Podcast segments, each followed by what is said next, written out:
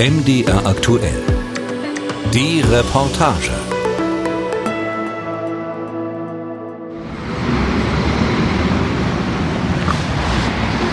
Das ist ein riesengroßes Thema für viele Menschen, die Angst, hier nicht länger leben zu können. Und das ist die Frage, die dahinter steht. Wer wird in zehn Jahren in diesem Stadtteil leben? Dann habe ich mich getrennt und dann konnte ich mir diese Wohnung hier in dem Viertel alleine nicht mehr leisten mit zwei Kindern. Entweder man versucht weiter sich anzupassen an die Situation oder aber man versucht gemeinschaftlich zu handeln. Und für uns war halt ziemlich schnell klar, dass eins unserer wichtigsten Ziele ist für dieses Projekt, dass alle Leute, die im Haus wohnen bleiben möchten, eben auch wohnen bleiben können.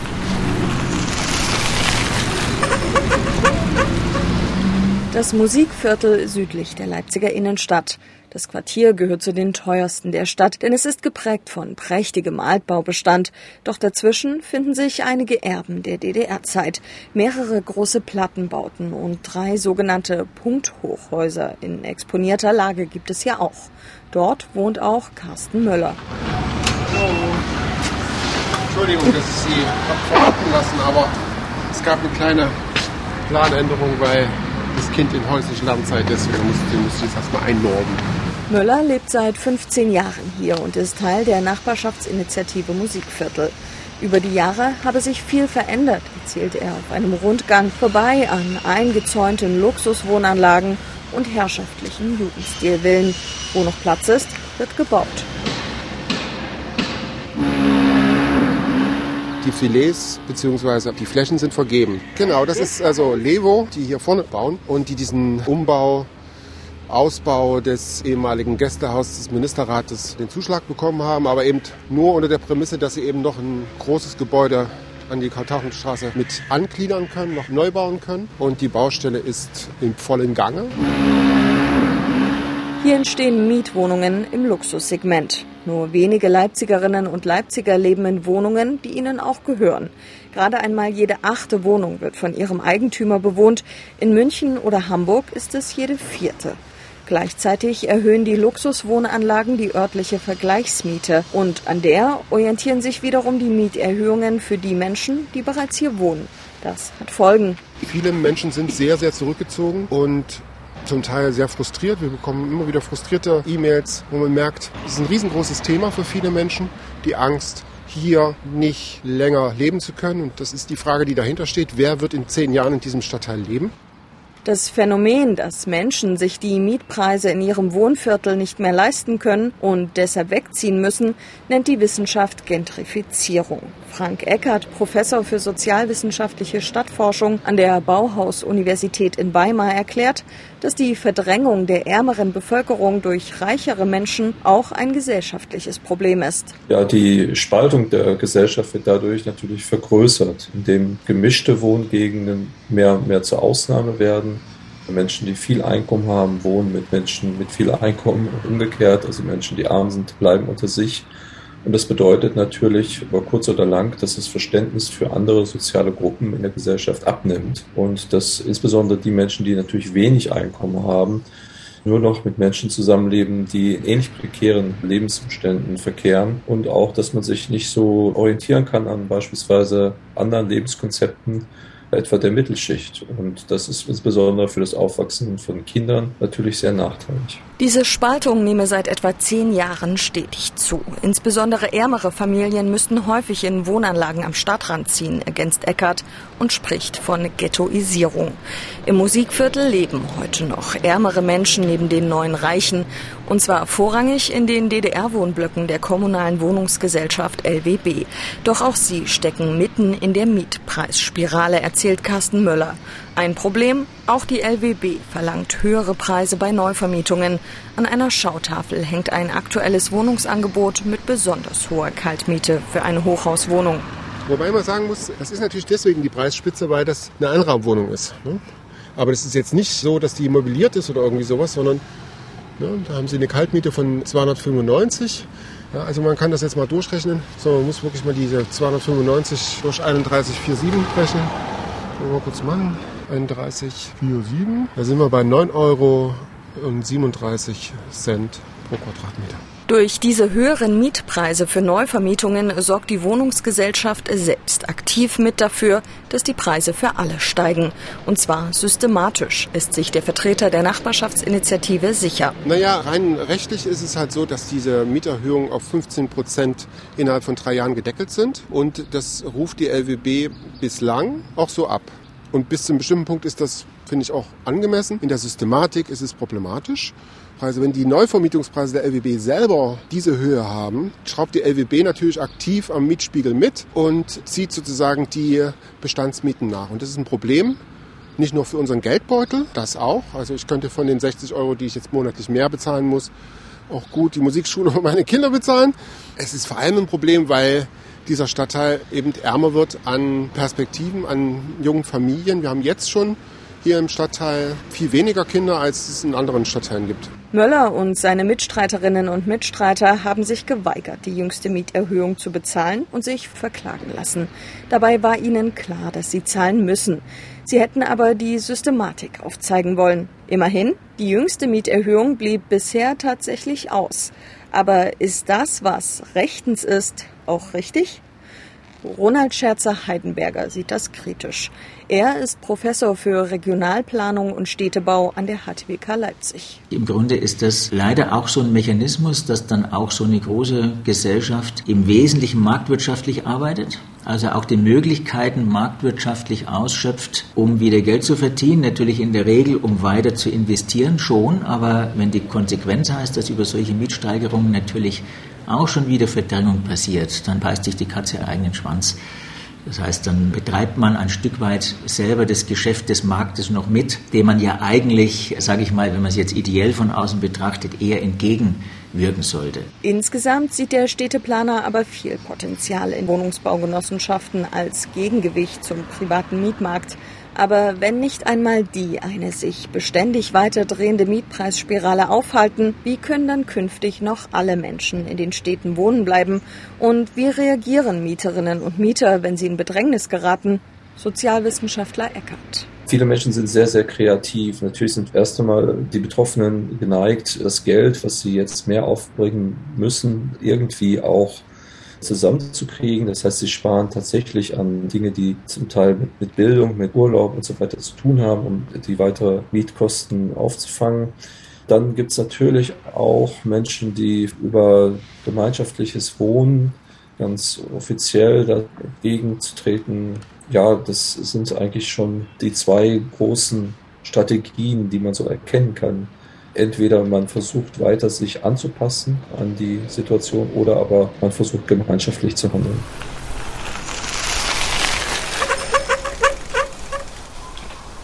Die Reichpietstraße im Leipziger Stadtteil Reutnitz. Hier haben sich die Bewohnerinnen und Bewohner eines Mehrfamilienhauses dafür entschieden, gemeinschaftlich zu handeln.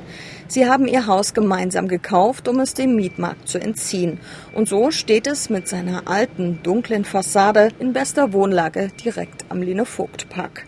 Henrietta wohnt schon seit rund 20 Jahren hier. Also wir haben eine schöne alte Eingangstür mit einem Buntglasfenster oben. Das geht richtig weit hoch, also bestimmt fünf Meter oder so, das hochgeht. Und es wirft ein schönes Licht erstmal ans Treppenhaus. Haben wir so eine alte Steintreppe und auf der Steintreppe hat eine Nachbarin sehr liebevoll Blumentöpfe angeordnet und schon mit so ein paar Frühlingsblumen drin und auch einem Alpenfeilchen. Genau, und dann kommt man schon ins Erdgeschoss. Da haben wir einen schönen Mosaikfußboden. Das ist alles halt so, wie es war. Also es ist halt halt auch Patina, so würde ich es ausdrücken. Am Fuße der alten Holztreppe, die in die oberen Etagen führt, warten schon Claudia und Bartek. Es ist offensichtlich, dass das hier kein typisches Mehrfamilienhaus ist. Die drei erzählen, dass auch viele kreative Menschen im Haus wohnen und dass es offen für Besucherinnen und Besucher ist. Bartek ist selbstbildender Künstler. Kunst, die Kultur hat sich immer, würde immer größer. Ganz präsent am Anfang waren schon auch erstmal kleinere Ausgaben von Hauskonzerten und auch von den Ausstellungen. Dann ist entstanden so, eine, also so ein Kunstprojekt, nennt sich die Kellerausstellung, die schon seit zehn Jahren hier, mehr als zehn Jahre läuft und da findet ein paar Mal im Jahr statt. Das Herz jeder Veranstaltung ist im Hof des Altbaus. Rund um eine Feuerstelle gruppieren sich zahlreiche Sitzgelegenheiten auf der gepflasterten Fläche neben einem großen alten Baum. Bartek hat, hat viel gebaut. Seit 2007 oder 2008 hat er angefangen, eben seine Kunstwerke hier aus Holz und alten Metallteilen oder weggeworfenen Sachen zu bauen. Das war mal viel mehr, hat sich jetzt ein bisschen hier auf die Fläche hinter verlagert. Ist so eine kleine Open-Air-Galerie jetzt geworden da hinten und hier direkt auf dem Hof stehen noch einige Sachen. Die Lokomotive, wo auch immer die Kinder gerne drauf rumklettern. Das Leben im Haus und mit den direkt angrenzenden Nachbarhäusern ist sehr gesellig, erzählt Henrietta. Doch in den vergangenen Jahren hat sich die Atmosphäre im Viertel verändert. Es ist viel gebaut worden. Neue Leute kamen in das aufstrebende Viertel, berichtet Claudia. Sie lebt seit zehn Jahren im Haus. Ich habe oft gesagt, das verändert sich für mein Gefühl irgendwie alles hier viel zu schnell. Und das war schon auch öfters mal das Gefühl. Und ich erinnere mich auch noch an Gespräche mit Leuten im Haus, dass wir gesagt haben, so, hm, ja, wenn man so um uns rumguckt, wie lange können wir hier wohl noch bleiben im Haus? Viele kannten Nachbarinnen und Nachbarn, deren Häuser leergezogen und luxussaniert wurden, sagt Claudia. Das Bewusstsein für das Problem sei also schon da gewesen. Und dann kam tatsächlich irgendwann der Tag, an dem es auch für sie ernst werden sollte. Also das war eine ganz spannende Geschichte. Im Februar 2018, ne? da wurde bei uns einfach geklingelt. Und dann hieß es so, also Leute haben versucht, sich Zugang zum Haus zu verschaffen, haben teilweise auch sowas gesagt wie, mein Vater hat das Haus gekauft, ich möchte mir das jetzt mal angucken oder solche Geschichten. Also da war eben einfach sehr schnell klar, was gerade passiert und dass das Haus irgendwie verkauft werden soll. Daraufhin haben sich alle im Haus zusammengesetzt und überlegt, was zu tun ist. Und letztendlich haben sie ihr Haus einfach selbst gekauft. Dafür haben sie eigens eine Genossenschaft gegründet, die Einhaus Reichpietstraße Genossenschaft. Und die wiederum hat das Haus noch im Herbst desselben Jahres für 900.000 Euro gekauft. Alle, die im Haus wohnen, zahlen jetzt einen Mietpreis von 5,50 Euro pro Quadratmeter an die Genossenschaft. Unschlagbar günstig. Claudia ist im Vorstand aktiv. Also wir haben viel hin und her überlegt und es gab sicherlich einige Leute, die ganz gerne ihre eigene Wohnung gekauft hätten, zum Beispiel als Sicherheit. Aber es ist, als wir länger sozusagen als Gruppe diskutiert haben, dann halt klar geworden, das funktioniert nicht für alle im Haus. Und für uns war halt ziemlich schnell klar, dass eins unserer wichtigsten Ziele ist für dieses Projekt, dass alle Leute, die im Haus wohnen bleiben möchten, eben auch wohnen bleiben können. Aber am Ende war dann klar, nee, Gemeinschaftseigentum ist die richtige Form, in der wir das verwirklichen können. Finanziert wird das Ganze durch Kredite von Banken und Privatpersonen. Über sogenannte Direktkredite haben sie das nötige Eigenkapital zusammenbekommen. Und nun muss die Hausgemeinschaft gemeinsam eine Genossenschaft managen und sich selbst um die Instandhaltung des Gebäudes kümmern. Als nächstes stehen Baumaßnahmen an der Fassade und die Erneuerung einiger Leitungen an, erzählt Claudia auf dem Weg in den großen, weiß gekalkten Gewölbekeller, in dem Ausstellungen, Konzerte und Lesungen stattfinden. Irgendwo anders ginge das so nicht, merkt Bartek an aber vor allem, was ich durch Kunst in dieser Kultur, durch diesen Begriff, das ist eben so ein Freiheitsgeist, bisschen. Und als wir durch die schwere Zeit gingen, da war eigentlich unser Wunsch oder Gedanke nicht nur im Haus bleiben, wohnen und so weiter, obwohl natürlich sehr, sehr existenziell ist, sondern ein, ein Zeichen in die Welt setzen. Das heißt, das ist eine Art Freiheit, ja, und ein Gegenzeichen gegen Prozesse, die auch wirklich sozial oder gesellschaftlich nicht so gut sind. Hat das geklappt?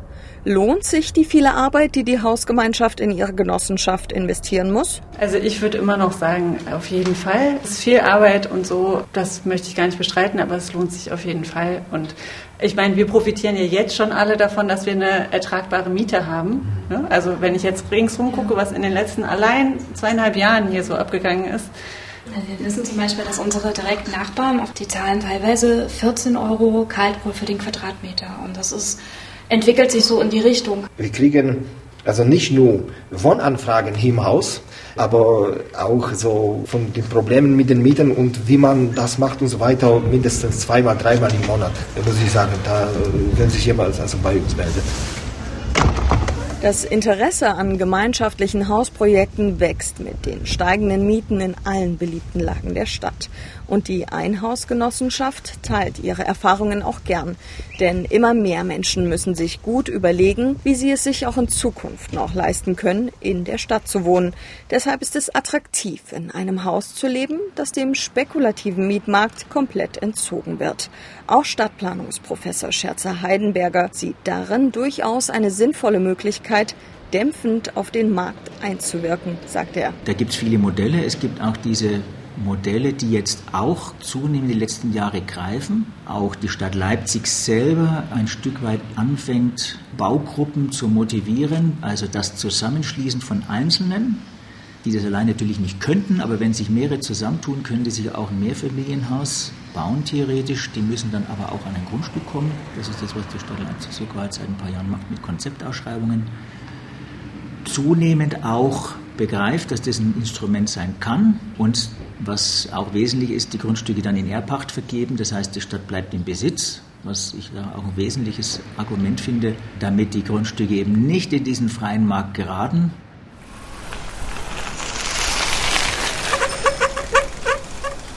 Der Stadtteil Plagwitz im Leipziger Westen. Hier hat das Hausprojekt Klinge 10 so ein Konzeptausschreibungsverfahren gewonnen. Sie bauen gemeinsam ein Haus, in dem zwölf Erwachsene und 15 Kinder ein Zuhause finden werden. Im November war Spatenstich. Jetzt stehen Romy Gröschner, Hauke Altmann und Architekt Dirk Stenzel vor einem großen Bauloch. Kann man da hinten rumgehen? Da hinten kann man Na, da wo Hauke gerade war. da, da, da können wir ja mal hingehen. Wir können ja mal zu unserem schönen Haufen da gehen. Diese Ziegel, die haben wir uns extra auf den Haufen legen lassen, weil wir die so recyceln wollen. Und die kommen unten bei uns ins Erdgeschoss. Werden wir die wieder aufhübschen und werden die wieder verwerten, dass sie ins Erdgeschoss kommen. Weil das auch so ein bisschen den Charme von, von Plagwitz ausmacht, ne? diese Ziegelbauten. Ich fand das eine schöne Idee. Neben dem Bauloch türmen sich auf einem kleinen Stück Wiese zahlreiche verschmutzte Ziegel. Sie stammen aus dem Keller, der hier zunächst abgerissen werden musste und sollen später im Erdgeschoss die Fassade verkleiden. Denn die Gruppe setzt auf Upcycling und nachhaltiges Bauen. Das war Teil des Konzepts, mit dem sie den Zuschlag für das Grundstück von der Stadt bekommen haben, erzählt Hauke Altmann. Die Stadt Leipzig macht so Konzeptvergabeverfahren, wo sie für so Projekte wie uns Flächen zur Verfügung stellt. Da kann man sich dann darauf bewerben, muss dann ein Konzept einreichen und dann werden die Konzepte bewertet und das Konzept, was am besten gefällt, die bekommen dann das Grundstück in Erbpacht praktisch zugeschrieben. Die Erbpacht für das 500 Quadratmeter Grundstück läuft für 99 Jahre. Das Haus wird kein typisches Mehrfamilienhaus, erklärt Architekt Dirk Stenzel. Im Erdgeschoss werde ein Praxiskollektiv aus verschiedenen medizinischen Berufen einziehen. Und hinter einer großen Fensterfront soll ein Multifunktionsraum entstehen. In den oberen Geschossen lebt die Hausgemeinschaft dann sehr individuell, so der Architekt. Ja, das ist im Prinzip, dass es ein, ein Clusterwohnmodell ist, also ein gemeinschaftliches Wohnmodell, wo man im Prinzip pro Geschoss über eine große Gemeinschaftsfläche, die jetzt unterschiedlich programmiert ist, also von Gemeinschaftsküche über Wohnbereiche, geht man dann im Prinzip in die Privatbereiche rein. Und diese Privatbereiche sind jetzt das, das Besondere hier vielleicht, dass die sich wirklich so ein bisschen zwischen Wohngemeinschaftsstrukturen bis hin zu Einheiten, die jetzt ein eigenes Bad hat. Das sind zwei Sozialwohnungen integriert. Genau, und, und das erstreckt sich jetzt über diese vier Geschosse sozusagen. Und da ist in jedem Geschoss im Prinzip immer eine Gruppe von Personen, die sich das Geschoss gestaltet haben, sozusagen in ihrem Grundrissen. In die erste Etage wird Romy Groschner mit ihren zwei Kindern einziehen. Die Individualität wird man dem Haus später deutlich ansehen, erklärt sie. Also bei uns wird auf jeden Fall Holz äh, an die Fassade kommen. Und wenn es nach meiner Tochter geht, wird das Holz regenbogenfarben angemalt. Aber das ist noch eine Sache, das müssen wir noch, noch, noch erklären im Noch Plenum. kein Konsens. Da haben wir noch keinen Konsens gefunden. Es wird sich schon abheben, glaube ich, aus, dem, aus den Sachen, weil die alle verputzt sind. Wir haben drei große Balkone und viele, viele Fenster, die aber unterschiedlich angeordnet sind. Also es ist nicht wie da drüben Fenster über Fenster über Fenster. Das ist alles, es ist nicht so einheitlich. Also bei uns ist jede Etage anders aufgestellt Es wird spannend aussehen, glaube ich. Für die junge Mutter ist das Hausprojekt eine Chance, das Plattenbauviertel am Stadtrand wieder zu verlassen. Ihre zwei Kinder freuten sich schon sehr darauf, endlich eigene Zimmer zu bekommen. Als ich nach Leipzig gezogen bin, habe ich gar nicht so weit weg von hier gelebt, mit meinem damaligen Partner noch zusammen. Da konnten wir uns nämlich hier zusammen eine Wohnung noch leisten. Dann habe ich mich getrennt und dann konnte ich mir diese Wohnung hier in dem Viertel alleine nicht mehr leisten mit zwei Kindern. Und deshalb bin ich nach Grünau gezogen. Ich wohne da nicht wirklich gern. Also ich will es gar nicht so sagen. Es hat auch schöne Seiten. Es gibt viel Platz, es gibt viel Grün. Das muss man schon sagen. Aber ich finde keinen Anschluss. Den wird sie im Hausprojekt ganz sicher haben. Und eine niedrige Miete, mit der vor allem die Kredite für die Baukosten abbezahlt werden müssen. Zwei Millionen Euro wird der Neubau kosten. Im kommenden Jahr soll er fertig werden. Damit das funktioniert, mussten auch die künftigen Bewohnerinnen und Bewohner der Klinge 10 eine Körperschaft bilden. Sie haben sich dafür entschieden, Teil des sogenannten Mietshäuser-Syndikats zu werden. Beim Mietshäuser-Syndikat ist es so, dass es eine ganz klare Strukturvorgabe gibt. Also es braucht eine GmbH. Man muss eine GmbH gründen. Und eine GmbH hat in Deutschland immer Gesellschafter. In dem Fall ist es so, dass der Verein, also der sogenannte Hausverein und das Mietshäuser-Syndikat jeweils Gesellschafter der GmbH sind. In dem Verein sind alle Menschen, die in dem Haus wohnen. Das Mietshäuser-Syndikat hat als Gesellschafter ein Stimm- und ein Vetorecht. Dieses Konstrukt gewährleistet, dass die Häuser, die Eigentum der jeweiligen GmbH sind, niemals verkauft werden können. Allerdings, die künftigen Bewohnerinnen und Bewohner müssen jetzt auch gemeinsam eine Firma führen, und zwar neben ihren eigentlichen Jobs. Wir müssen uns jetzt beeilen. Ne? Wir müssen uns jetzt auch beeilen, In einer halben Stunde ist Plenum. in einer halben Stunde Plenum ist und Hauke ist heute Moderator und ich bin Protokollantin.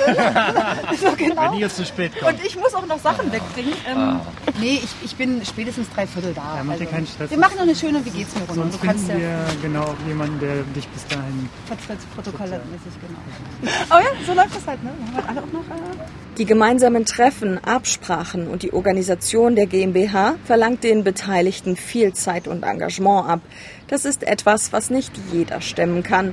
Und deshalb sind solche Hausprojekte in den Augen des sozialwissenschaftlichen Stadtforschers Eckert zwar richtig und wichtig, aber nur ein weiterer Schritt hin zur Lösung des Wohnungsproblems in den Städten. Gerade Menschen, die jetzt, sage ich mal, prekär irgendwie arbeiten und zwei Jobs haben und drei Kinder, die schaffen das nicht auch noch, sich da rein zu vertiefen, in komplizierte und auch anstrengende kommunikative Prozesse einzusteigen. Nicht sozusagen nur toleriert zu werden, sondern sich daran auch zu beteiligen.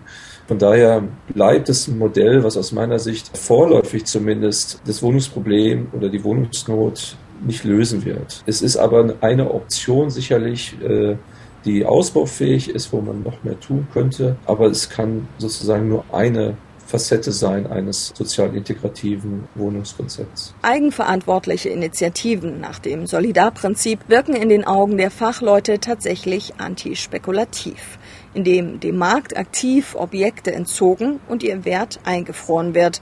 Auch die niedrigen Mieten wirken sich auf den Mietspiegel aus, vor allem wenn es viele solcher Hausprojekte in einem Quartier gibt. Dennoch, es brauche zahlreiche solcher Bausteine, um zu gewährleisten, dass alle sozialen Schichten in den Städten miteinander leben können.